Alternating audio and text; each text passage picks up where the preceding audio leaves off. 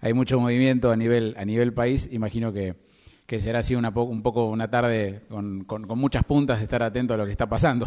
la primera pregunta tiene que ver un poco con eso, con el, con el día a día, Ricardo. Movilita. Igual las últimas, todas las últimas semanas fueron más o menos con esta intensidad, así que nunca hay un buen momento. Bueno, eh, pero la idea justamente de la entrevista es comenzar a sacarte un poco de eso, si bien vamos a, volver, obviamente, porque es tu profesión y es algo que, abrazaste desde, desde, los comienzos, pero la idea es hablar de eso, justamente, qué, qué te atrajo ¿no? del periodismo, cómo fue ese inicio para vos, eh, obviamente acá en Necochea, en Ecos Diarios, pero si, si antes habías disputado el vicio en algún lado, ¿cómo fue ese primer contacto para decir, esto, esto de, hacer periodismo me, me, interesa?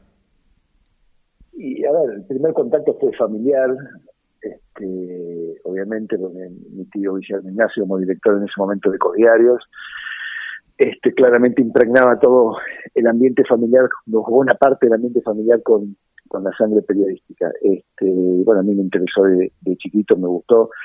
Eh, ya en el colegio, me acuerdo en la primaria que que cursé en el Pío 12, armábamos con algunos amigos este, como revistas deportivas y empezábamos como a, sentir el gustito a, esto de contar, de, conseguir material para contar historias. Este, así que de manera totalmente aficionada, amateur, sea, en la primaria este, empecé a despuntar un poquito lo que sería finalmente mi profesión.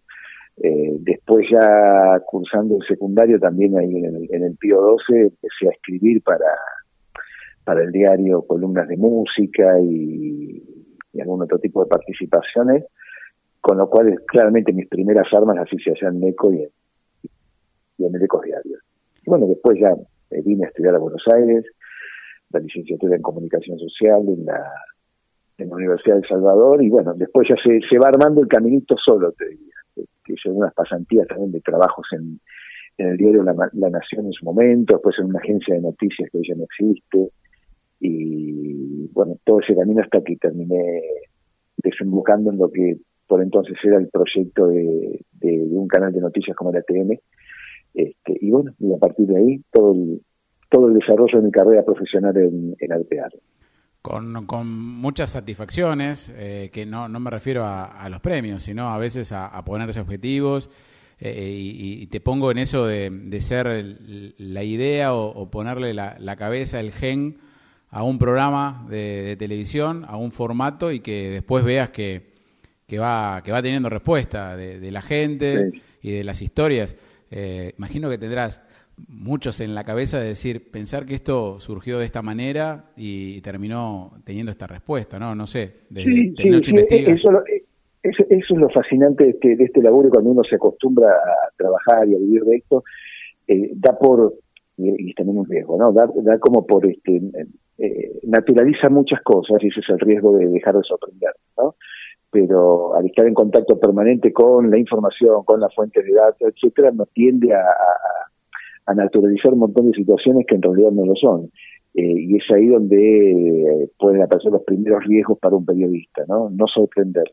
Creo que, que, un poco nuestro nuestro laburo en esta profesión es, es mantener viva la capacidad de sorpresa para, para entender dónde está la noticia y, y cómo debe ser contada, porque este, básicamente un periodista es un, contador de hechos, eh, de hechos de la actualidad y eso lo, lo, puede diferenciar de un literato y de alguien que escribe ficción. Nosotros contamos la, la, los hechos de todos los días este, como un, escritor podría contar la ficción. Bueno, nosotros hacemos lo mismo pero con los hechos que, que, nos atraviesan.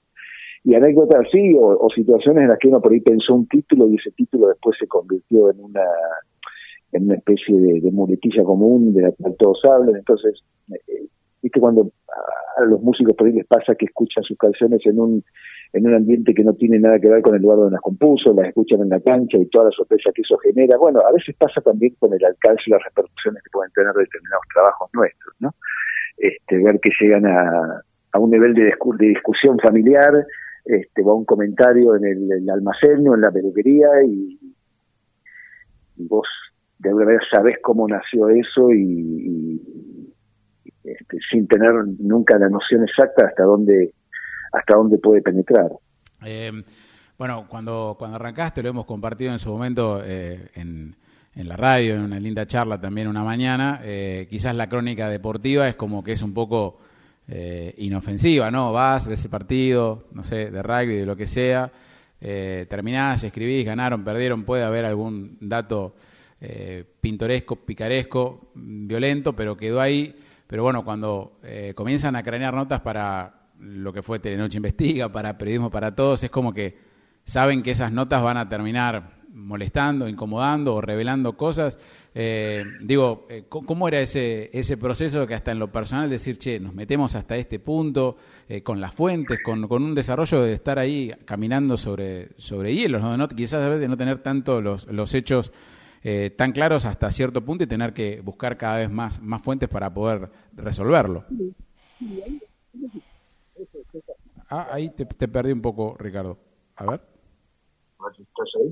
Digo, lo que no deja de ser fascinante es este, la, la, el impacto que, suele, que pueden llegar a generar algunos trabajos, ¿no? Los que uno trabaja o los lo piensa o los, desarrolla sin tener en cuenta cuánto pueden llegar a impactar o, qué hechos se desencadenan después, ¿no? Eh, y eso pasaba mucho en la época de Telenoche Investiga, porque eran trabajos por ahí de muy largo aliento, en el que había que generar la prueba, etcétera, etcétera. Yo no sabía que cuando esto disparara iba a cambiar la vida de mucha gente, este, de los denunciados por un lado, de los que eh, eh, de los denunciantes por el otro. Eh, y era, así, salía al aire y se transformaban vidas por completo. Este, y eso es impactante, ¿no? Porque uno en realidad se concentra en ver de qué manera eh, llegar a cabo la investigación y después cómo contarla. Pero a, a, el impacto que, pueden generar en un medio de comunicación masivo claramente atraviesa a las personas. Y eso es un, una cosa interesante porque eh, hay que estar en el después, ¿no? También con la fuente, con el denunciante, qué le pasó a partir de eso. Yo te diría que fueron, eh, siempre preguntan, bueno, y amenazas. Yo digo que quienes están más expuestos no somos nosotros, sino los, los que se animan a denunciar eh, y a veces es muy difícil el acompañamiento posterior a la denuncia, ¿no? Porque claro. una vez que el tema pasó, uno tiende a olvidarse, pero la persona sigue y sigue con el karma de, de haber dicho, haber renunciado a algo absolutamente valioso, pero indefenso. ¿no? Y eso te diría que es como lo más complejo de, del laburo de investigación periodística. En, eh, en algún momento hubo, no sé, remordimiento, no digo arrepentimiento, pero digo una sensación de decir bueno, quizás esto empezó así y no esperábamos que explotara, que eh, tuviera la repercusión que, que, tuvo. No digo de la convicción periodística de exponer algo, que eso está bueno siempre contar no, historias, pero digo esa sensación de decir, uy, quizás. Sí, o que se te va de las manos. No, la verdad que no, no, tampoco remordimiento porque, digamos, eh, lo que uno tiene hasta el último momento, por ahí son dudas de la, la este, cuánto va a acompañar la justicia después el aporte de pruebas que periodísticas que uno hace, ¿no? Porque uh -huh. eh, creo que eso también es importante y, y, diferenciar entre la, la, labor judicial y la prueba judicial y la prueba periodística. Claro. A veces la prueba periodística es lo suficientemente contundente para demostrar algo, pero no tiene el mismo valor este, judicial. ¿Por qué? Porque no se, este, por ahí eh, no responde a las mismas reglas que tiene la, la, la, la consecución de una prueba judicial. Con lo cual muchas veces y yo, esto básicamente por ahí en la época de la Cámara Oculta, vos tenías la, el, el, delito manifiesto y eh, pero la, a, a, la justicia no le servía porque esa Cámara no había sido homologada por un escribano, ¿no? O sea, vos por un lado tenías el hecho, la verdad, la cosa fáctica, pero en términos de la justicia eso no, no podía ser validado. Eh, y eso sí te genera como una sensación de impotencia absoluta porque es la verdad contra la norma jurídica. Eh, bueno, nosotros, digamos, como periodistas, trabajamos sobre la verdad y no sobre la norma jurídica, ¿no?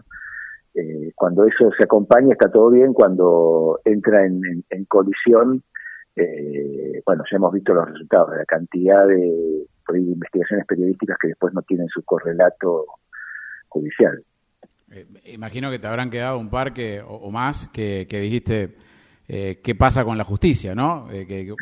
Sí, por, por, eso por un poco eh, es esto que te estoy contando. No siempre, eh, no siempre te acompaña o, o, te anulan la prueba porque ya te digo, no fue obtenida bajo los parámetros que, que, impone el, código procesal. Este, con lo cual, sí, te genera impotencia, digamos, te genera impotencia. De todas maneras, nuestro trabajo este, tiene que estar separado de eso.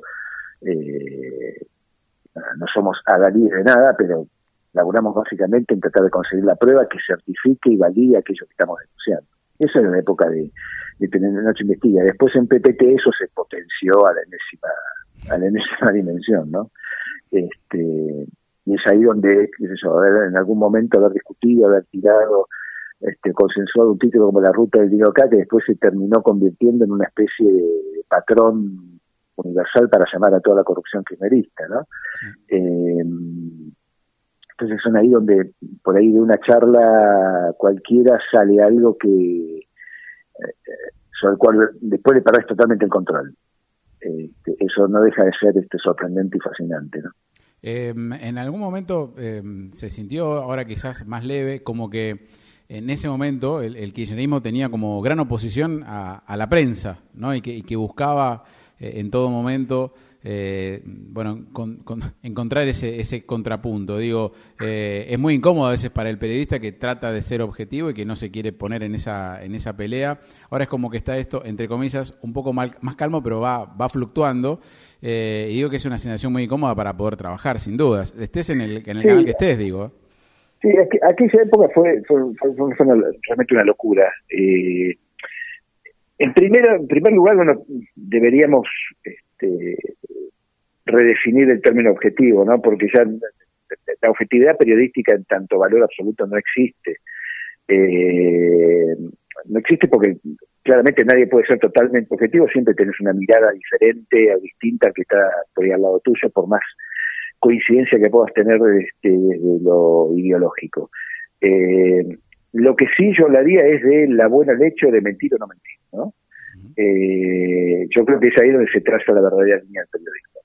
Eh, vos podés contar los hechos con un sesgo eh, claramente diferente al de otro, están las posiciones editoriales que están este, muy reconocibles, y, eso no obtura el trabajo periodístico. Lo que debería este, ser la, la, la, la, medida, el patrón, no es la objetividad, sino la verdad.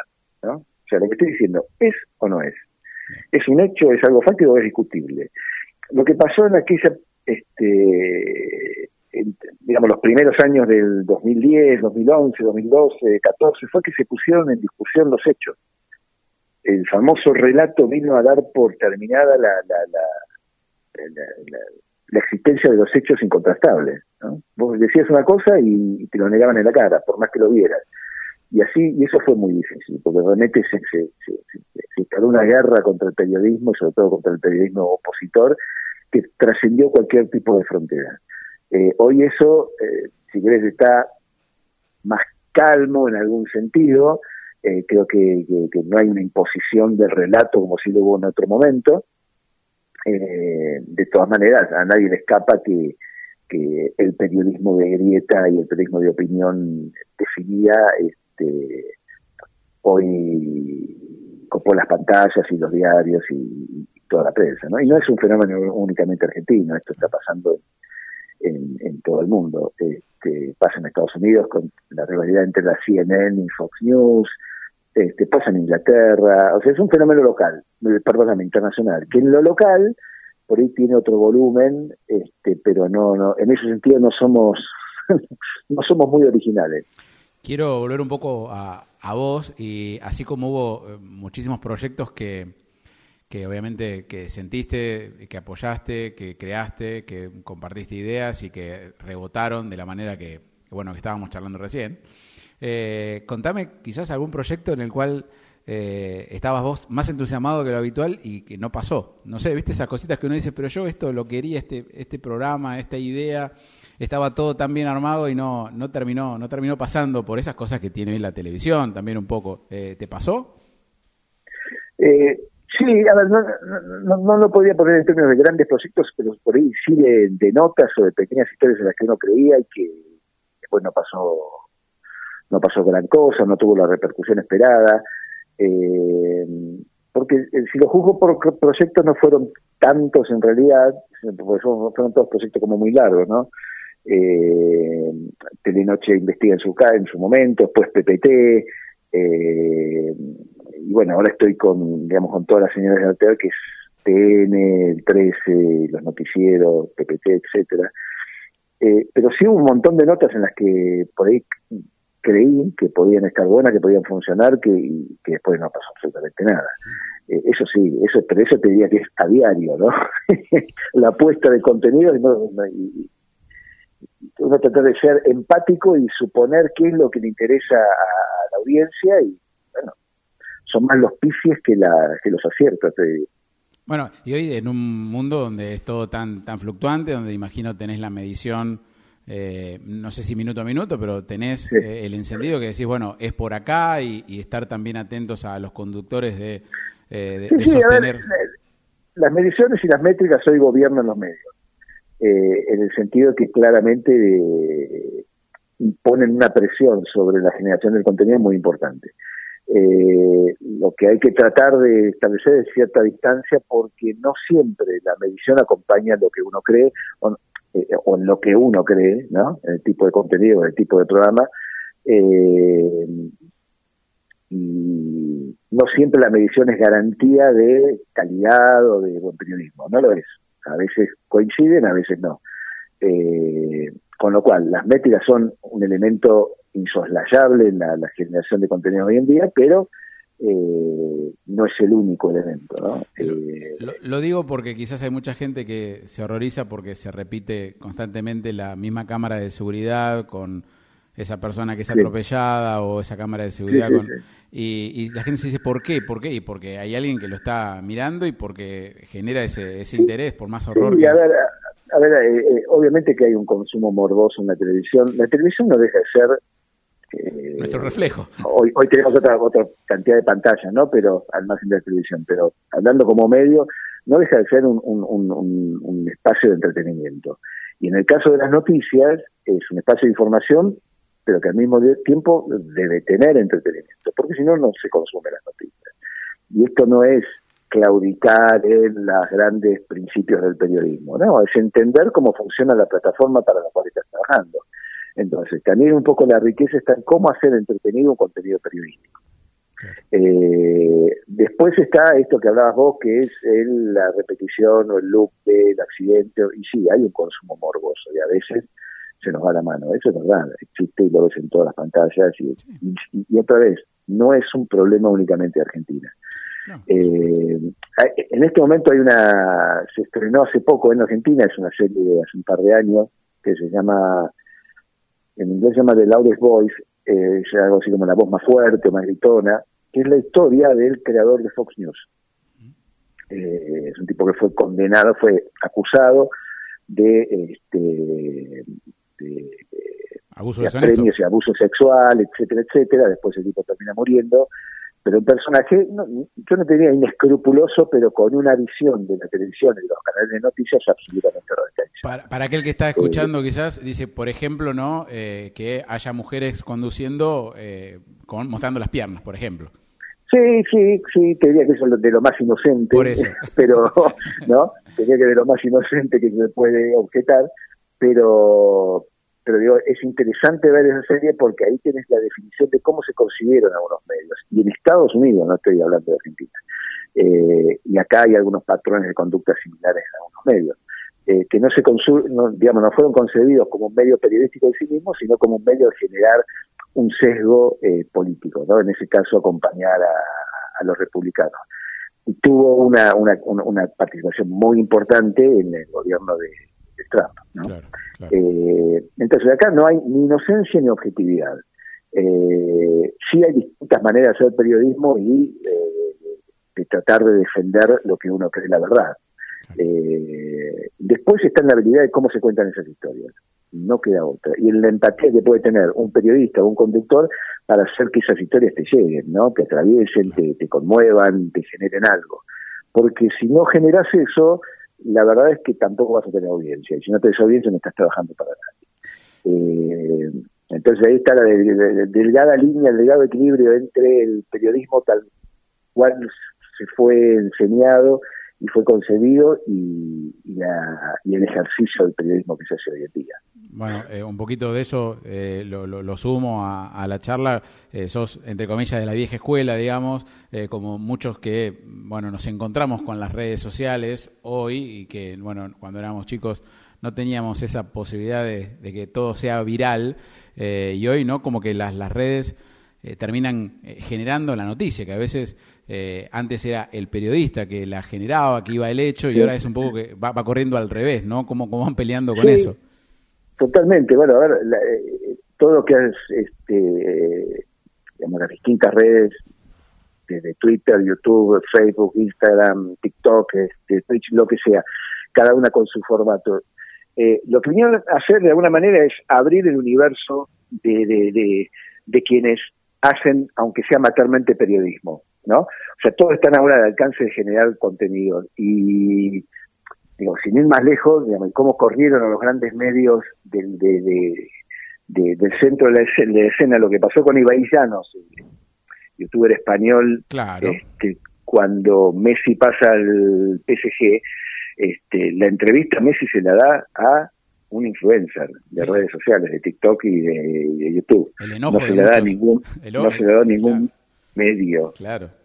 Se enojaron muchos periodistas.